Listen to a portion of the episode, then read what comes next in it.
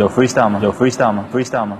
在这个差不多的城市，拿着差不多的工资，过着差不多的日子，开着差不多的车，上着差不多的班，在差不多的路上听着差不多调频，那些差不多的节目，说着差不多的人。我八零后出生，说话就大声，我玻璃发声，要有我人生，不做差不多先生。嗯。FM 八八九，你的财富 Radio，午后加点料。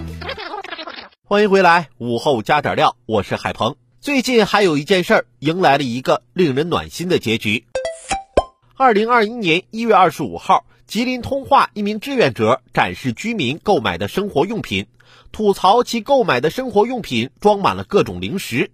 一月二十七号，吉林通化买零食的女生回应称，他们租住的公寓不能做饭，自己只能吃这些，是志愿者误解了。但还是很感谢志愿者送东西，希望大家能理解。在了解情况后，吉林通化志愿者向买零食的女生道歉，并表示将尽最大努力帮助他们渡过难关。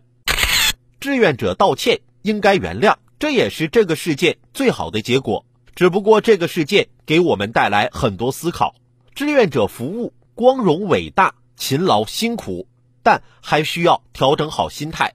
工作中出现问题，还是先以内部解决为原则，以解决问题为目标，而不建议第一时间发到网上发酵。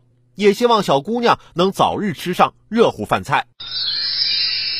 另外，我还要说两句：既然这些东西允许卖，那为什么又不能买呢？